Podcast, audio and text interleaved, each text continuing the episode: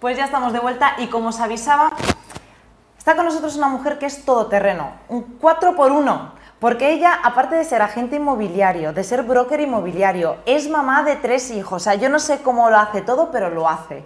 Y hoy en concreto viene a hablarnos de un tema importantísimo e interesantísimo. Muy buenas tardes, Laura. Hola, ¿qué tal? Buenas tardes. Muchísimas gracias por haber venido porque yo creo que eh, lo que está eh, sucediendo a nivel eh, mundial, ¿no? con las tasas de interés, con las hipotecas, al final tenemos que ir tratando este tema porque además las cosas van cambiando prácticamente cada semana, así que agradecemos mucho que estés aquí con nosotros y vamos a arrancar con una pregunta, yo creo que es un clásico. ¿Hipoteca fija o variable? Esa es la, eterna pregunta ¿no? que hace mucha gente y dice eh, Laura, eh, ¿qué, pido? ¿Hipoteca fija, variable? Bueno, esto es algo muy personal. Eh, la hipoteca fija, que estos dos años atrás ha estado muy, el dinero ha estado en negativo, pues era algo muy interesante, ¿no? Entonces uno sabía lo que iba a pagar, fuera poco, fuera mucho, se hacía sus cuentas, pagaba 1.000 euros, 1.500, 2.000, lo que fuera, y sabía que iba a pagar eso durante toda la vida del préstamo. ¿Qué pasa? Las hipotecas se piden a 30 años. Ahora, por ejemplo, está subiendo el tipo de interés. También está todo el mundo muy escandalizado con que, está el, que están subiendo los tipos de interés, pero realmente el dinero sigue estando bastante barato.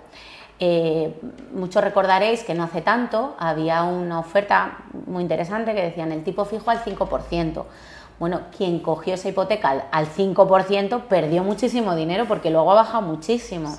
Entonces, bueno, no se sabe lo que va a pasar a futuro, pero lógicamente eh, una hipoteca a 30 años en interés variable probablemente vayas a pagar menos. Entonces, bueno, es la, versión al riesgo que tú tengas, porque claro, una hipoteca variable sube, baja, te puede subir, te puede bajar, y la hipoteca fija, pues, pues siempre pagas lo mismo. Entonces ya depende, pues...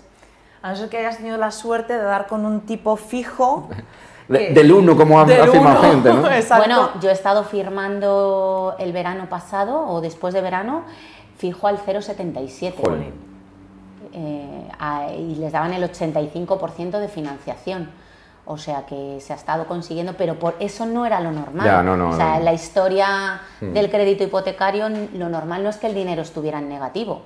Entonces, lo que, lo que no era normal es lo que hace dos años. Claro. Ahora, y el, tema de, gastos, o sea, varía según la comunidad, ¿no? ¿Cómo, cómo puede cambiar de, una, de un sitio a otro? Sí, eso está ahora muy, muy en boca de todos.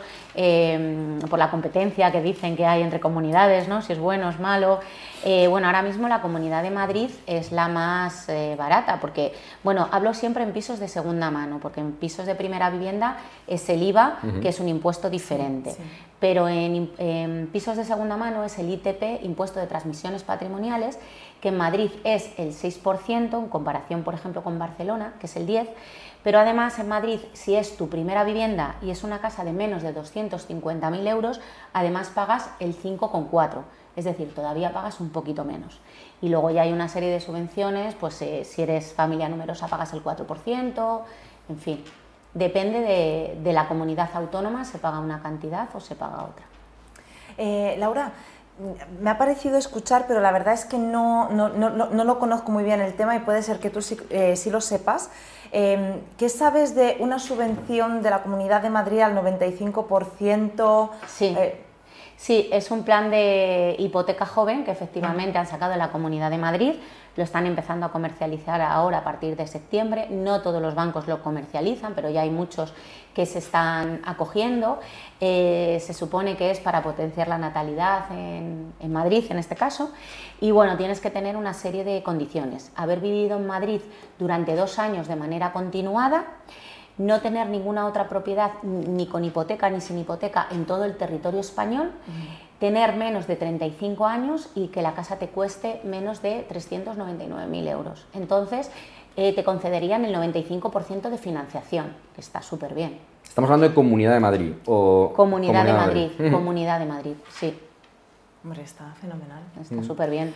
Laura, voy a volver a una pregunta, o sea, que has comentado antes que, em, se puede llegar a conceder hasta el 85%. Y a ver, vuelvo a esto porque a mí me sucede muchísimo con clientes, ¿no? Cuando me preguntan, ¿me puedes dar una mano con la financiación? Y yo, pues bien, o bien los derivo a un broker financiero, o, bien hablan con su banco, lo que sea, pero normalmente, claro, el banco te da el, el 80%. Entonces, ¿en qué situaciones se puede dar el 85% o incluso en muchísimos anuncios de internet se puede ver, eh, damos el, el 100% de financiación? ¿Cómo es esto cuando el banco te dice que no? O sea, ¿cómo funciona, por favor? Sí, eh, eh, hasta a día de hoy, porque como todo el tema de los créditos hipotecarios está tan variable, lo que digo hoy, mañana ya no tiene nada que ver, ¿no? Pero sí, efectivamente, hay muchas entidades que dan eh, incluso el 100%, por ejemplo, el 100% se lo dan a funcionarios, pero bueno, si no eres funcionario, pero eres fijo, llevas dos años trabajando y, tu nómina mm, puedes eh, comprar la casa, que mm, vamos, a día de hoy están dando el 85 y el 90% de financiación. Estamos hablando de las entidades bancarias. Sí, sí, sí, te estoy hablando de... de...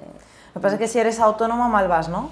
Bueno, los autónomos hay de, ponen hay de todo, hay de todo, un poquito más complicado, pero como todo, si el autónomo puede justificar que realmente puede pagar esa cantidad, yo ahora mismo tengo sobre la mesa eh, una hipoteca a dos autónomos y estamos tramitando el 85%. Yo conozco alguna operación de dos autónomos al 100, ¿eh? pero eso depende también de la casuística y de... Te lo pueden dar también con doble mm. garantía, en fin, es que luego hay muchas, muchas opciones y muchas muchas maneras de presentar la operación para, bueno, pues para que te den un poquito más de porcentaje de financiación.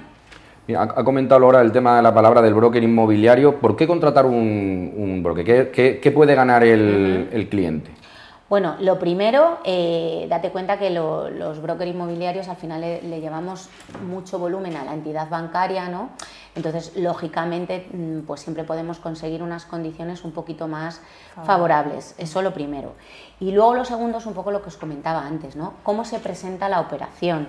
Muchas veces lo que es bueno para nosotros, para el banco no es bueno. Por ejemplo, una vez estaba con un cliente en una entidad bancaria y dice el cliente, no, yo el mes que viene lo voy a cancelar. El banco no quiere que tú canceles la hipoteca, porque y me dijo el director, Laura, se lo doy porque estás tú porque el banco con eso pierde dinero. Ellos lo que quieren es que durante 30 años nosotros estemos pagando la hipoteca, que es con lo que ganan. Porque date cuenta que cuando ellos nos conceden la hipoteca, con la nueva ley hipotecaria nos pagan todos los gastos de, la hipoteca, notario y registro de la hipoteca lo pagan ellos. Si nosotros eh, en un periodo corto de tiempo cancelamos la hipoteca, para ellos esa hipoteca no es rentable, mm. entonces no nos la concederían. Entonces ese tipo de cosas que nosotros creemos que, son buenas, eh, otro ejemplo, hay gente que me dice, no, no, no, tengo, no pago nada, no pago alquiler, no pago nada. El banco quiere que tú pagues un alquiler porque ve que estás acostumbrado a pagar una cuota. Son tonterías que a lo mejor hace que montando la operación, eh, contando las cosas bien, te la den o no te la den. Claro, yo creo que también un poco de lo que hablábamos antes, ¿no? que a lo mejor la gente tiene todas estas preguntas de ¿A mí por qué me está diciendo el banco que me dan el 80% si yo hay sitios en los que leo que me dan hasta el 100 o el, 80, el 85%? Entonces, cuando tienes una persona a tu lado que te puede explicar todo y llevarte de la mano, o sea, probablemente es bastante más... es cierto que eh, España estamos un país un poco curioso. O sea, el tema de pagar a profesionales para que te asesoren y te guíen y evitarte problemas cuesta, cuesta, cuesta en todos los campos. Sí, hombre, mira, yo fíjate, yo estoy firmando hipotecas a día de hoy, el interés fijo al 1,55 lo normal es el 2,5, el 3, pues una persona que a lo mejor esté pagando unos servicios, si tú durante 30 años te estás ahorrando un 1%, jo, es mucho dinero.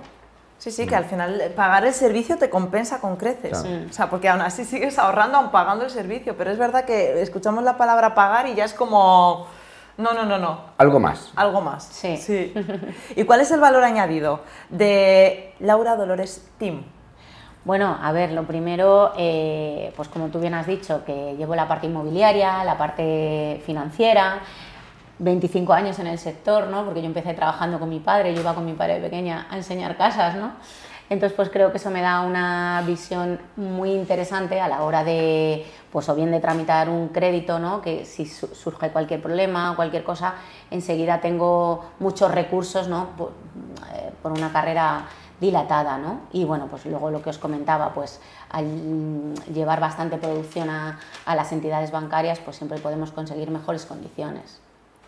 Pues la verdad es que te agradecemos muchísimo, Laura, que hayas venido, porque creo que han quedado muchas cosas muy claras y sobre todo eh, por el hecho de, conocer a personas que sí que puedan em, ayudar a la hora de llevar una operación financiera adelante, que merece la pena pagarlo, de verdad. No, al final es una inversión, o sea, estás, estás ayudando y facilitando el proceso. Totalmente. Sí. Pues Laura, Esperamos volver a verte pronto con las novedades porque esto tiene pinta de que va a seguir evolucionando, así que igual te tenemos que tener aquí cada mes. Pues nada, cuando queráis, yo encantada. Muchas gracias. Espero que no te aburras de nosotros, pero te vamos a necesitar. Me encanta.